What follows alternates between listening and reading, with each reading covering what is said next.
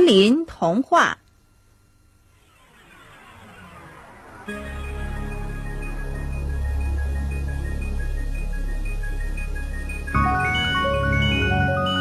裁缝游天国。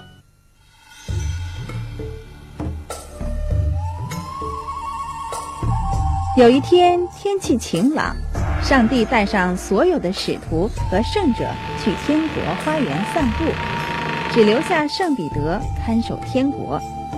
临走之前，上帝叮嘱圣彼得说：“我不在期间，不要放任何人进来。”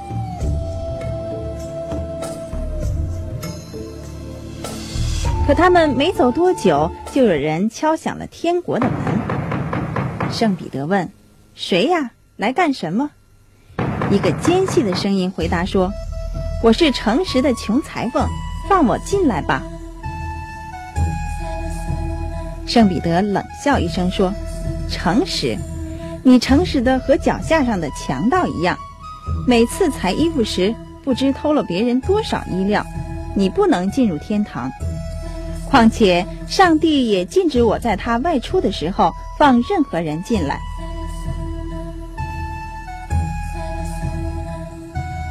裁缝祈求道：“您发发慈悲吧，那些小布条是自己从桌子上掉下来的，算不得是偷。您看我的脚都走起泡了，一跛一跛的，实在回不去了。您放我进去吧，无论让我干什么粗笨的活儿，我都愿意。”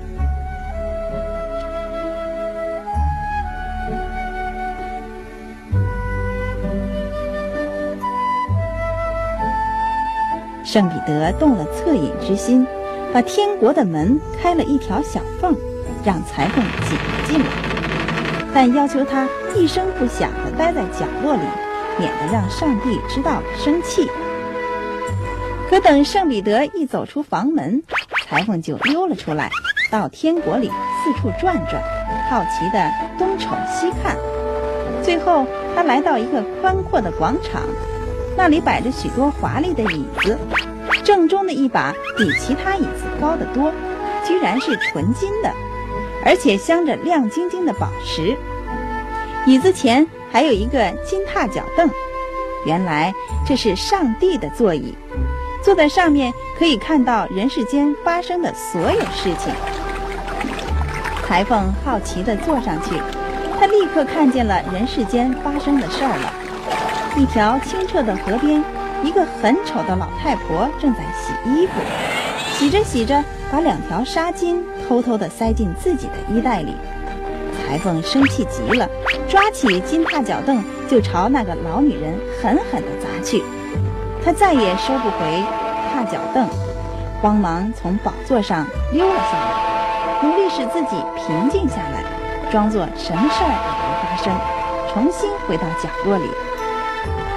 上帝和他的随从们很快回来了，虽然没发现角落里的裁缝，但他一坐上宝座，就发现金踏脚凳不见了。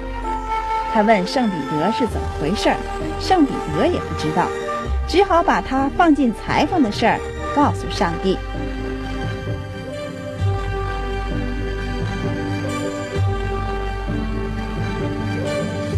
裁缝立即被带到上帝面前，问他知不知道金踏脚凳到哪里去了。裁缝从实说：“我一发火，把它扔去砸地球上那个老婆子了，因为她偷人家的纱巾。”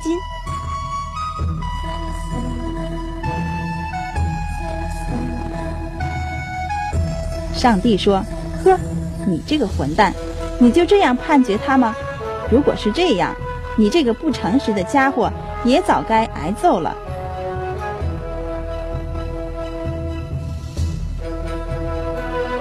人世间这么多罪人，我恐怕早把所有的椅子、凳子，甚至盘子、刀叉全扔光了。你这种人不配留在天堂里，马上给我滚！愿去哪儿就去哪儿。在这里，除了我之外，谁有没有权给人惩罚。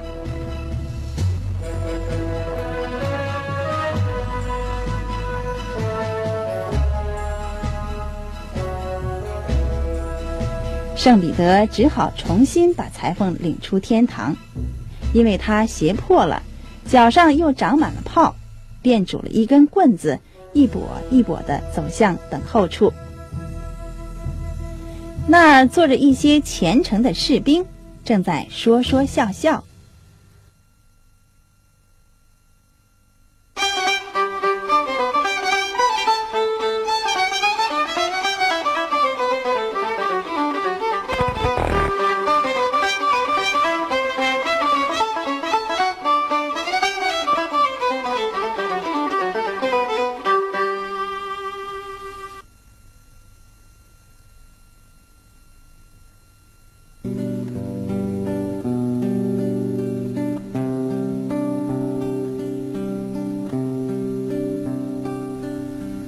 明的牧童。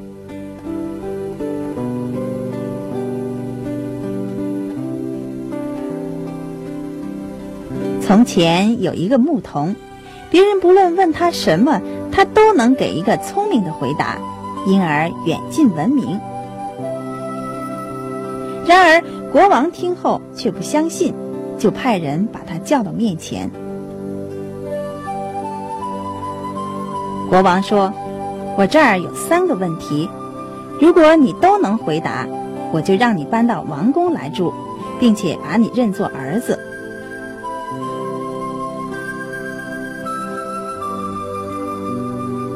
牧童问：“那三个问题是什么呢？”国王说：“第一个问题是，海洋里有多少滴水？”牧童回答说：“尊敬的陛下。”请您下令地面上所有的大江大河都堵起来，不要让一滴水流到海洋里去，这样我就可以数清海洋里有多少滴水了。国王微笑着点了点头，又问：“第二个问题是，天上有多少星星？”牧童向国王要了一张大白纸。用笔在上面点了许多密密麻麻的细点儿，细的几乎看不清，更没法数清。然后说：“天上的星星和这纸上的小点儿一样多。”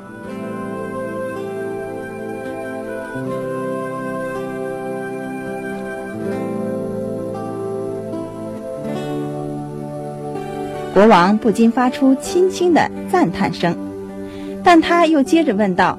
永恒是多少秒钟？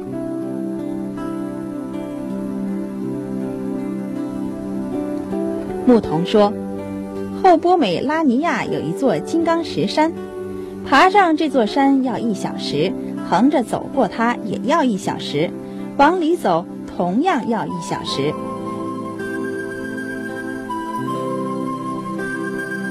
每隔一百年，就有一只小鸟飞来。”在山上磨它的嘴壳子，等到整座山都被磨平的时候，永恒的第一秒就算过去了。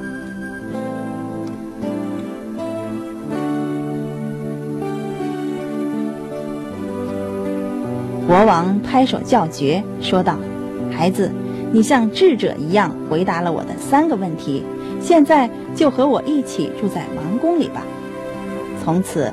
牧童变成了小王子。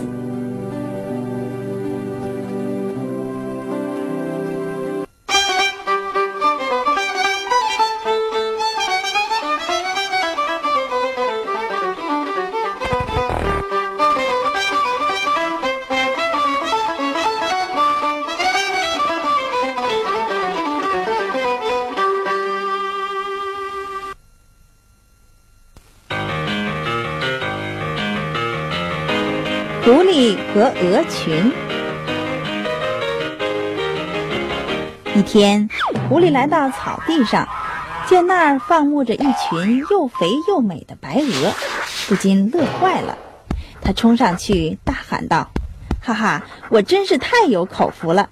你们乖乖地蹲在那儿，别动，我要把你们全吃掉。”鹅吓得嘎嘎直叫，苦苦求饶。终于有一只鹅大起胆子走上前去求狐狸：“既然我们今天非死不可，那么请您发发慈悲，让我们在死前忏悔一下吧。”免得我们带着罪孽去见上帝啊。然后我们会排好队，让您首先挑肥的吃。狐狸想了想，便同意了。于是第一只鹅便开始了长长的忏悔，一个劲儿的嘎嘎嘎，嘎嘎嘎，没完没了。第二只鹅等不及了，也嘎嘎嘎叫起来。接着第三只、第四只，所有的鹅都一起嘎嘎嘎地叫开了。狐狸最后吃到鹅了吗？我可不知道，因为鹅群现在还在嘎嘎嘎的忏悔呢。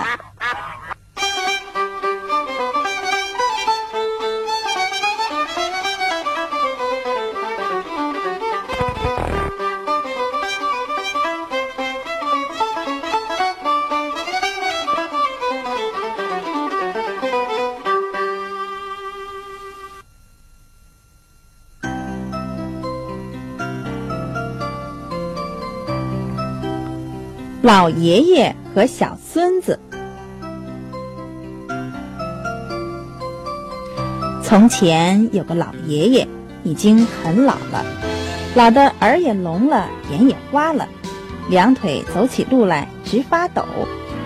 坐在桌旁吃饭，他连勺子也捏不稳，经常把汤洒在桌布上，要不就从嘴里流出什么来。他的儿子和媳妇儿见了，觉得恶心，就让他独自坐在灶台边，用一个土碗盛了饭递给他，还不让他吃饱。老爷爷的手抖得厉害，端不稳碗，碗掉在地上，摔得粉碎。媳妇就用最难听的话骂他，他却一句话不说，只是叹息。后来。儿子去集市买了个大木碗给老爷爷吃饭。不久，夫妇俩看见四岁的小儿子搬来一些小木块，在地上拼来拼去，就问他：“你在干什么呀？”孩子回答说：“我在做一只木碗，等我长大了，我好用它给爸爸妈妈吃饭呢。”儿子和媳妇，你看看我，我看看你。他们明白孩子是想劝他们对老爷爷好一点，立刻把老爷爷搀回桌边，从此让他一块儿吃饭，孝顺他，直到他死去。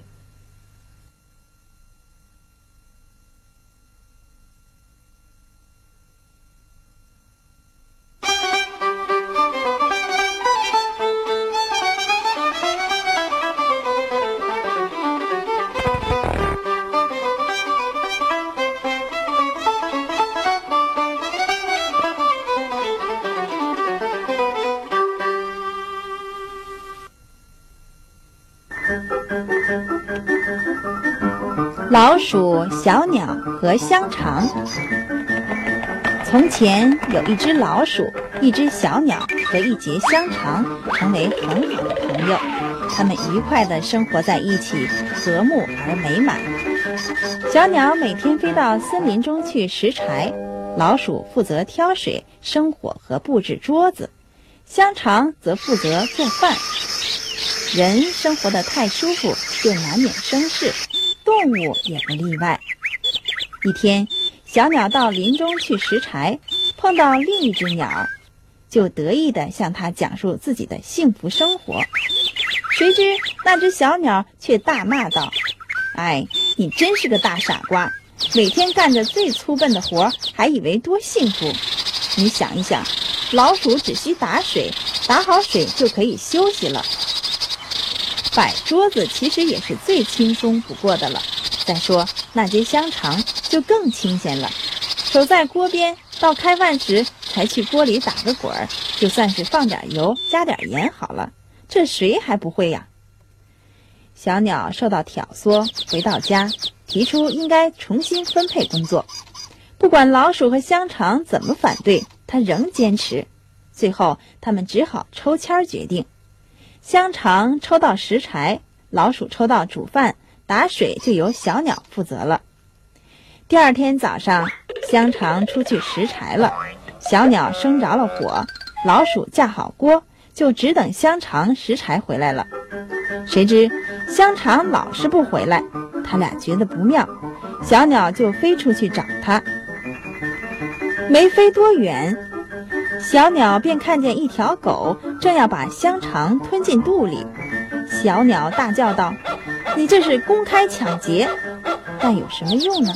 狗却说：“我在香肠身上搜出来一些伪造的信件，他被判处死刑了。”说完，就一口把可怜的香肠吃了。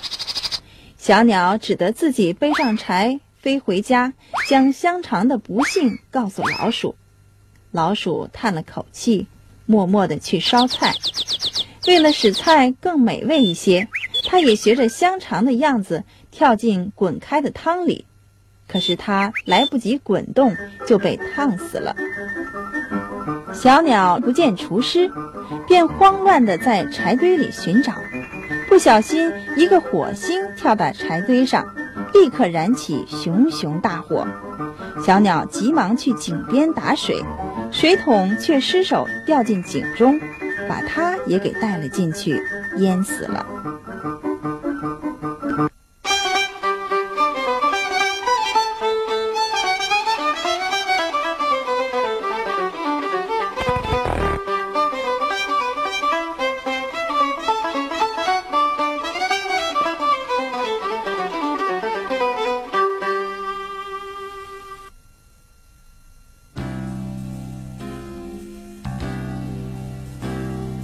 狐狸和马。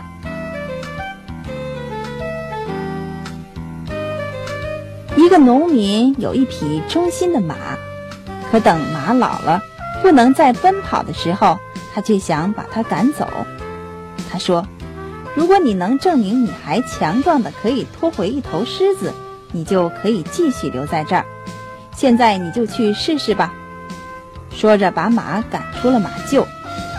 马伤心极了，来到森林里，想找个地方弄点吃的。这时候，一只狐狸走过来，问道：“喂，伙计，干嘛没精打采的？你有什么烦恼吗？”马回答说：“哎，主人忘了我多年来一直忠心的驮他，为他耕地，见我老了，就把我赶了出来。”狐狸又问道。一点挽回的余地也没有吗？马回答说：“他哪里想给我留点余地呀？他叫我去证明自己还强壮的可以拖回一头狮子，就可以留下。可他明知道我做不到。”狐狸却说：“事情也许没有你想的那么糟呢，我倒想帮你试试。你只需躺在地上，伸开四肢。”一动不动，装死就行了。马按照狐狸说的做了。狐狸立即跑到不远处的一个狮子洞前，对狮子说：“哎呀，狮子大王，告诉您一个好消息，外面躺着一匹死马嘞，快跟我去，它肥得很呢，足够您饱餐一顿了。”狮子不知是计，高兴地跟着去了。他俩来到马旁边。狮子正要扑上去，狐狸却忙说：“慢一点，大王，您在这儿吃怎么会舒服呢？不如我把它绑在您的尾巴上，让您拖回洞里去，慢慢享用，如何？”狮子觉得这主意蛮好，便站在那儿，十分耐心地让狐狸把马捆在他身上。谁知狐狸却用马尾巴飞快地捆住狮子的四条腿。牢固的叫他无法挣脱，然后拍拍马的肩膀说：“快拉呀，伙计！”马一跃而起，拖着狮子就跑。狮子愤怒的大声咆哮，可马却一步不停，拖着它越过田野，来到主人门前。他立刻认识到自己的错误，对马说：“我不应该赶你走，请你原谅我吧，我会好好的养你的。”于是，马留在主人家，直到死去。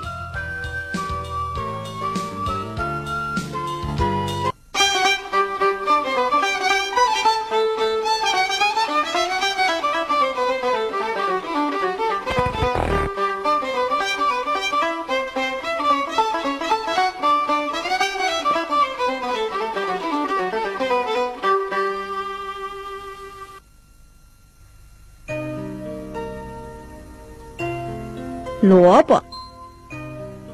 从前有两兄弟，一个非常富有，一个却十分贫穷。他俩都在当兵。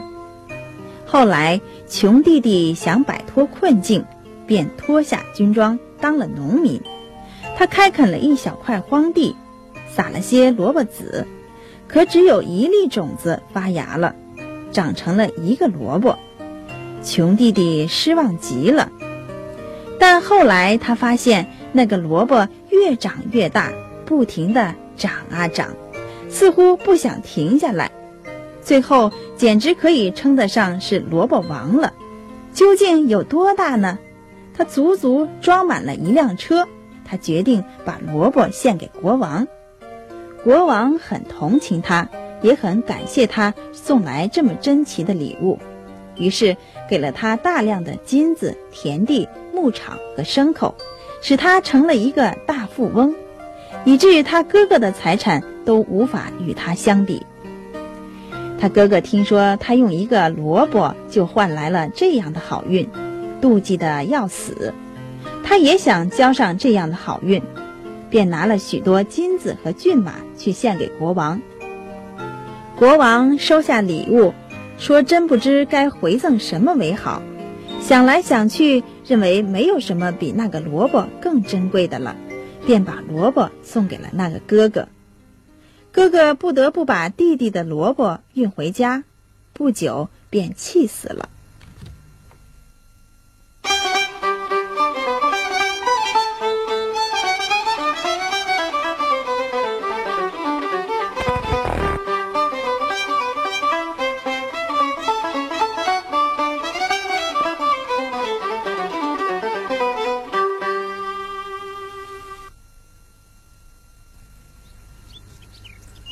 麦秆、煤块和豆子。从前，遥远的小村庄里住着个贫穷的老太婆。她摘了一碗豆子，想煮熟当晚餐。她抓了一把麦草来生火，一段麦秆在快进火炉时滑落在地上。当她往锅里倒豆子时，手一抖，一粒豆子蹦出来，落在麦秆旁边。他却没发现。没过一会儿，一块烧红的煤炭也从火炉中跳了出来，和他们待在一起。麦秆儿首先说话了：“亲爱的朋友们，你们从哪儿来呀？”煤块儿心有余悸地说：“我是从火里逃出来的。要是刚才我不拼命往外跳，现在可能被烧成灰了。”豆子也抢着说：“幸好我跳得快，不然我也会同其他豆子一样被老婆子倒进锅里煮成豆腐啊。”麦秆叹气道：“我的命运也好不到哪里去。老婆子一把抓了我们六十个兄弟，塞进火里，要不是我从她手指缝里滑落下来，现在可能也化成一阵烟了。”他们相互诉说完自己的遭遇，沉默下来。煤块问：“现在我们该怎么办呢？”豆子想了想说：“既然我们都是侥幸死里逃生，我们就应该团结起来，成为好朋友，一起远走他乡，免得在这儿遭遇新的不幸。”麦秆和煤块觉得这个建议不错，大家便一同上路。没走多远。他们来到一条小溪前，溪上没有桥，也没有船，大家都不知如何是好。麦秆儿想出个好主意，说：“让我躺在溪上，你们可以像过桥一样从我身上走过去。”说完，便把身体往溪上一横，正好搭在两岸上。性急的煤块马上兴冲冲地跨上麦秆搭成的桥。可当他走到中间时，麦秆被“嘶”的一声引燃了，断成两截，掉进了小溪里。煤块脚下一空，跟着滚了下去，碰到水便“嘶”一声，把魂儿丢了。留在岸上的豆子见到这场景，忍不住笑了起来，直笑得在地上打滚儿。突然，噗的一声，肚皮爆开了。幸好这时候有个裁缝在溪边休息，好心的裁缝取出针线来，把豆子的肚子重新缝好了。可是当时他用的是黑线，所以从那以后，所有的豆子身上都有一道黑缝了。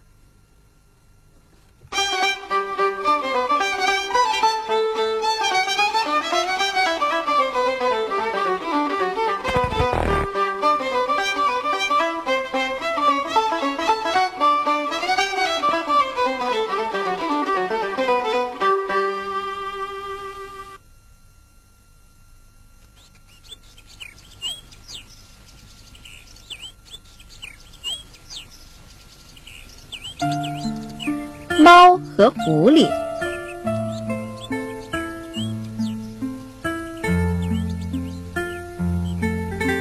有一天，母猫在森林里偶然碰见狐狸先生。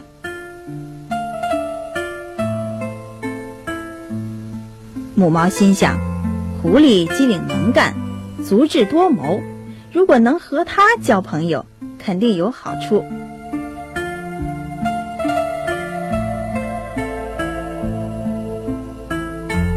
于是，他主动上前向狐狸打招呼：“您好，狐狸先生，心情这么好，身体这么棒，看来您有特别的方法对付眼前这严重的饥荒啊！”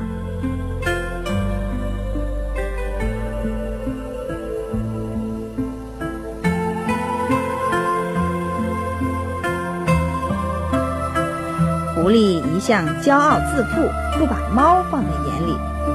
他把猫上下打量了好一阵，才抬抬眼皮，傲慢地说：“你这个只会抹胡子、追耗子吃的恶鬼，你也配和我说话吗？你有什么本领？先说说看。”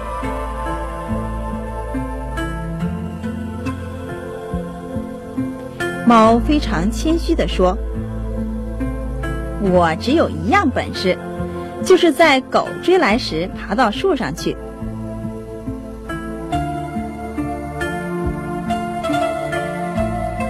狐狸讥笑道：“你就那点可怜的本事，我可有一百多种本事，十袋子的计谋。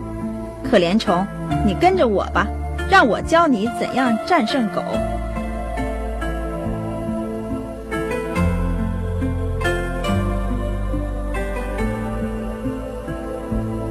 正说着，猎人带着猎犬跑来，猫一见便敏捷地窜上树。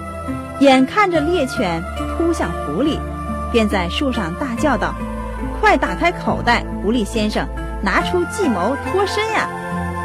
狐狸来不及回答，已被猎犬掐住脖子，一口咬死了。猫见到这种惨象，叹息道：“狐狸有一百种本事，十代计谋，仍逃不脱厄运。看来本事不在于多，重要的是有用呀。”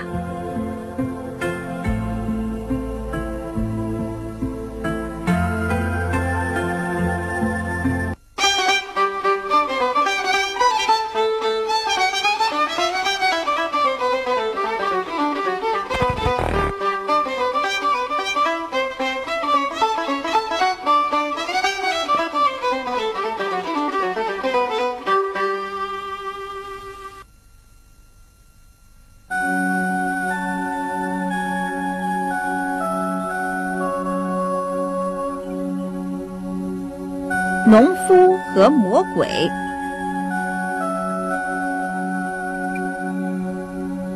从前有一个农民，聪明而狡猾，他经常搞些恶作剧来捉弄富人。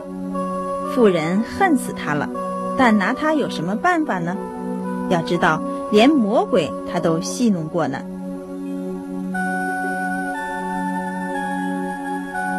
一天黄昏。农民耕完地，正准备回家，突然他看见自己的田间有一堆燃烧着的煤炭。那时候人们还只烧木柴，不认识煤炭，所以农民万分惊讶地走过去，想看个究竟，却发现火红的煤炭上坐着一个黑色的小魔鬼。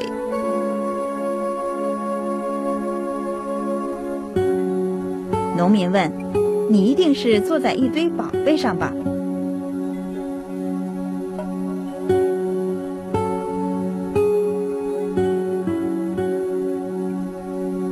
小黑鬼说：“没错，我是坐在宝贝上，它可比你一生中见到的金子、银子还要值钱呢。”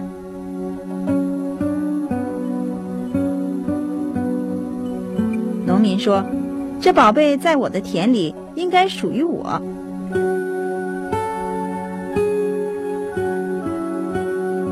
小黑鬼说：“它是你的。”但你必须同意把以后两年地里收成的一半给我，我才把它给你。农民欣然接受这个条件，但他提出了一个完善的分配方案。为了避免将来咱们发生争执，地面上的东西归你，地下的归我，你认为如何？小黑鬼同意了。聪明的农民种了萝卜，到了收获的季节，他请小黑鬼来收属于他的那一份。小黑鬼除了枯黄的叶子外，一无所获。农民却挖了满满一车的萝卜。小黑鬼大呼上当，他提出修正方案，说：“下次我要地下那一半。”地上的归你好了，农民也同意了。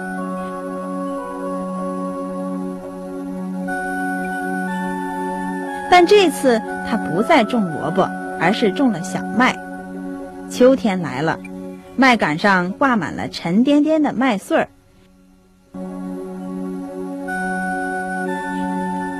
小黑鬼除了一些枯硬的茎外，又一无所获。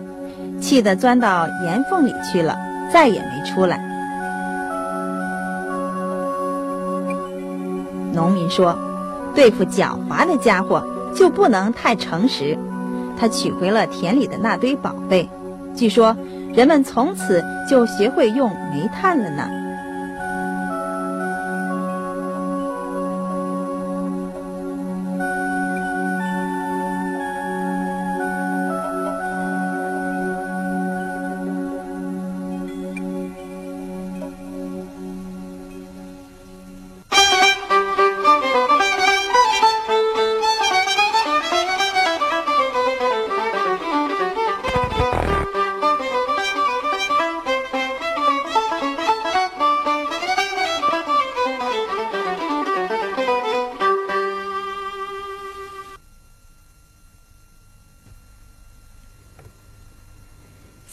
三个黑公主。很久很久以前，有一次，东印度被敌人包围了，敌人索要六百元赔款才肯退兵。于是城里贴出告示，谁能弄来六百元钱，就推举谁当市长。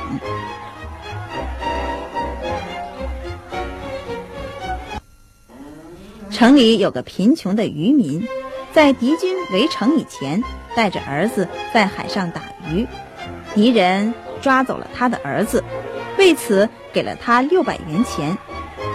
现在他把这些钱交给城里主事的老爷们，那些老爷们把钱交给敌人，敌军便撤退了。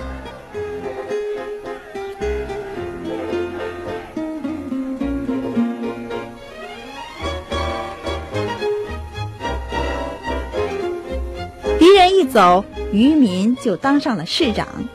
城里的老爷们发出通告：谁不叫他市长大人，谁就要被吊死在脚架上。就在围城期间，他的儿子悄悄地从敌人那儿逃了出来，跑到了一座高山上的大森林里。突然，大山分开了，里面有一座着了魔的大宫殿。三个全身穿黑衣的公主走出来，叫他不要害怕，他们不会伤害他，因为只有他才能够救他们。年轻人很乐意救他们，只是不知道该怎样去做。公主们告诉他，先在这里住一年，别跟他们说话，以后魔法自然会解除。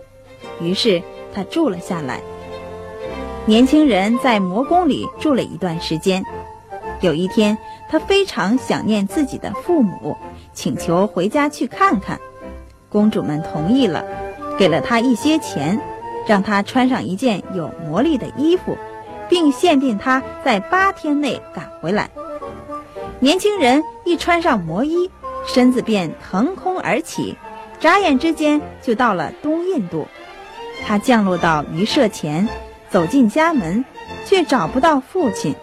逢人便问贫穷的渔夫哪里去了，人们告诉他他已经当了市长。如果你还这样称呼他，就会被送上绞架。于是他去市长家里找到了父亲，说：“渔夫，你怎么住在这儿呢？”父亲急忙制止说：“你不要这样叫我，如果让城里的老爷们听见了，你会被绞死的。”但是他仍不肯改口，结果被押到绞刑架前。他叫道：“老爷们啊，请准许我在临死前再去一趟老渔舍吧。”老爷们同意了。到了渔舍前，他穿上原来的破衣衫，对他们说：“你们看，我不就是那个穷渔夫的儿子吗？我曾经穿着这身衣服下海打鱼，为我的父母挣每天的面包。”他们这才认出他，请他原谅，让他回家。年轻人见到母亲，向他讲述自己从敌人手中逃出来后，在魔宫里见到三位黑公主的离奇经历。他母亲说：“哎呀，碰上这样事会倒霉的。你应该带上一支供神的蜡烛，趁他们熟睡时，滴一些热蜡在黑公主的脸上。”年轻人回到魔宫里，心里十分害怕。正巧碰上三位公主在睡觉，于是他点燃了蜡烛，让蜡滴在他们的脸上。突然，他们全身变白了一半。三个公主猛然惊醒，一下子跳起来，吼道：“你这条该死的狗，看你干了什么！现在世界上没有人可以救得了我们了，将来也不会再有。”这个仇我们非报不可。告诉你，我们还有三个兄弟，他们会用七条锁链锁住你，然后把你撕得粉碎。接着，整个宫殿都呼啸着颤动起来。年轻人见大事不好，慌忙跳出窗户，结果摔折了双腿。他回头再看时，宫殿已沉入了地下。随即，那座山“轰”的一声合拢了。从此，再也没有人知道宫殿在什么地方了。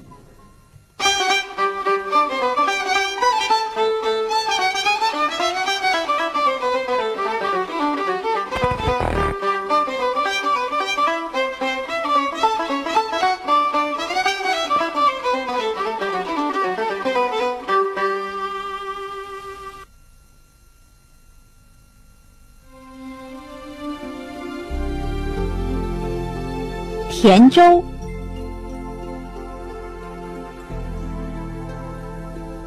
从前有个非常善良的女孩，父亲早死了，她和母亲过着贫苦的生活。有一天，家里的粮食全吃光了，母女俩饿得发昏。女孩说：“亲爱的妈妈，我去森林里找一点吃的东西吧。”母亲同意了。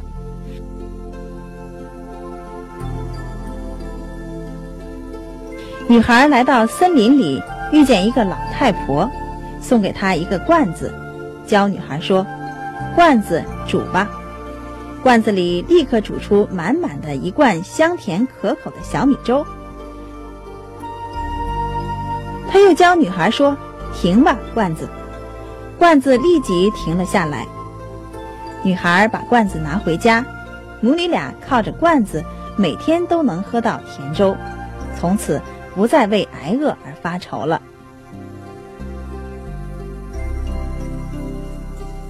有一次女孩出去了。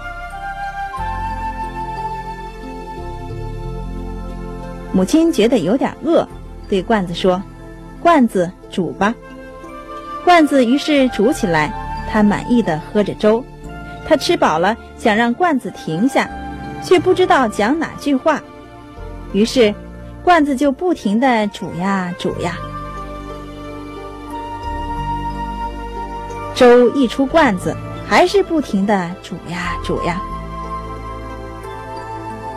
粥溢满了厨房和整幢房子，还是不停的煮呀煮呀。粥溢满了旁边的房屋和两条街，仿佛要让全世界的人都吃饱似的。人们不知道出了什么事，吓得惊慌地逃出城来，以为大祸就要降临了。这时候，女孩终于回来了，她马上说了声。停吧，罐子，罐子才停止煮粥。从此，谁要想进城，都必须从甜粥中吃着，才能到里边去。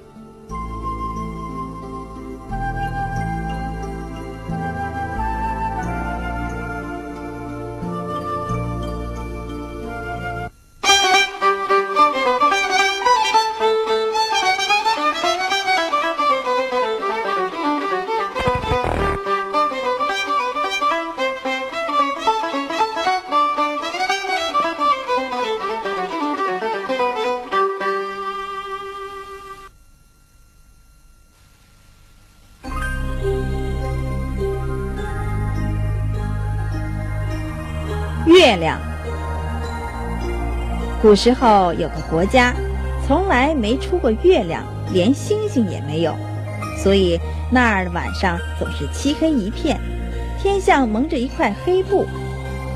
有一次，这个国家的四个小伙子结伴外出旅行，来到另一个国家。太阳落山后，橡树上立即出现了一个闪闪发光的圆球。发出柔和的光线，使人们能清晰地看到一切。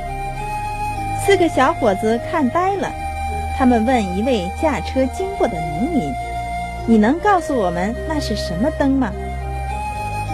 农民说：“那是月亮，是我们村长花三枚银币买来挂在橡树上的。”农民走后，一个小伙子说：“这盏灯我们也用得上呢。”咱们村里也有一棵这样高的橡树，我们可以把灯挂在上面，晚上就不用在黑暗中摸索了，那该多好啊！其他的人立即表示赞同。他们赶来一辆马车，一个小伙子爬上橡树，在月亮上钻了一个洞，穿进一根绳子，把它放下来，装到车上。然后用布把月亮严严实实地盖起来，免得有人发现。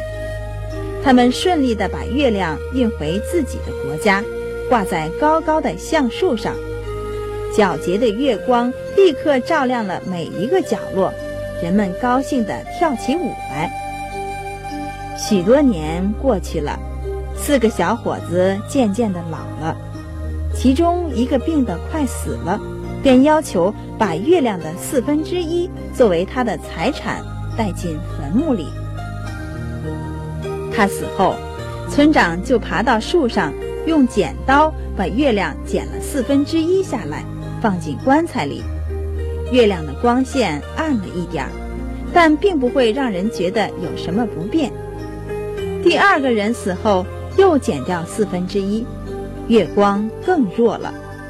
等到第四个人进坟墓的时候，夜晚又恢复了漆黑的状态。然而，坟墓中的月亮在地狱中又重新合在一起。那些生活在黑暗之中的死人们纷纷苏醒过来，在月光中，他们惊奇地发现自己又可以看见东西了，就整天跳舞、酗酒、赌博、殴斗。喧闹声大的传到了天堂里。镇守天堂大门的圣彼得以为地狱里的人要造反，就召集天兵天将，准备迎战妄图攻占天堂的死鬼们。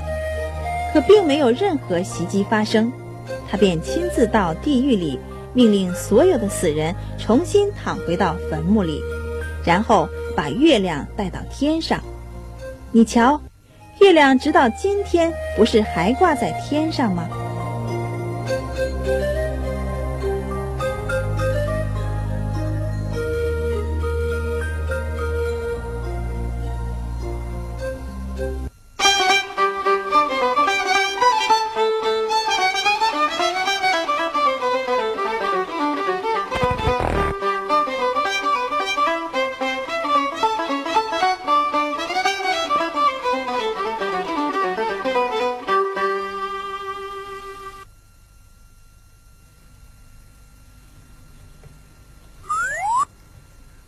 兔子的新娘。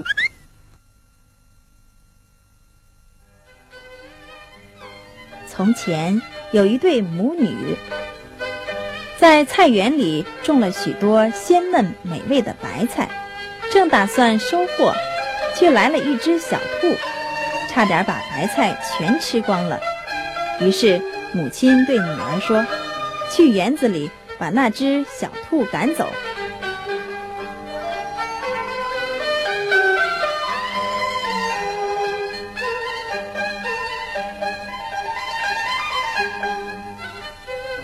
女孩找到小兔，冲他喊道：“去去去！你这只贪心的小兔，想把所有的白菜吃光才安心吗？”兔子却说：“来来来，小姑娘，请坐到我的短尾巴上，我带你去我的兔房子。”女孩不愿意去，继续赶兔子。兔子仍不走，仍然叫女孩坐到它的尾巴上去。他们这样相持了一会儿。女孩终于好奇地坐到兔子的尾巴上了。兔子驮着它，像闪电一样飞跑，很快来到野外的兔窝中，对它说：“现在你给我煮青菜和小米粥吧，我要去请客人全来喝咱们的喜酒了。”不一会儿，所有的客人全来了。他们究竟是谁呢？我可以把别人告诉我的如实的告诉你。有兔子家族里所有的成员，此外还有请来当神父的乌鸦和充当教堂司事的狐狸，而结婚的礼堂就设在彩虹下。女孩却很孤单，很伤心。兔子敲门说：“新娘，开门！你看客人们玩的多开心呀！”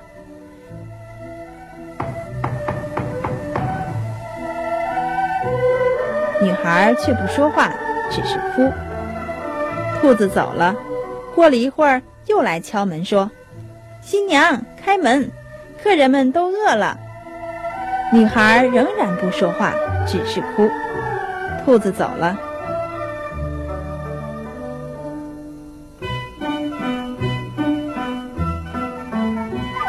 女孩决心逃走。她用干草做了个假人。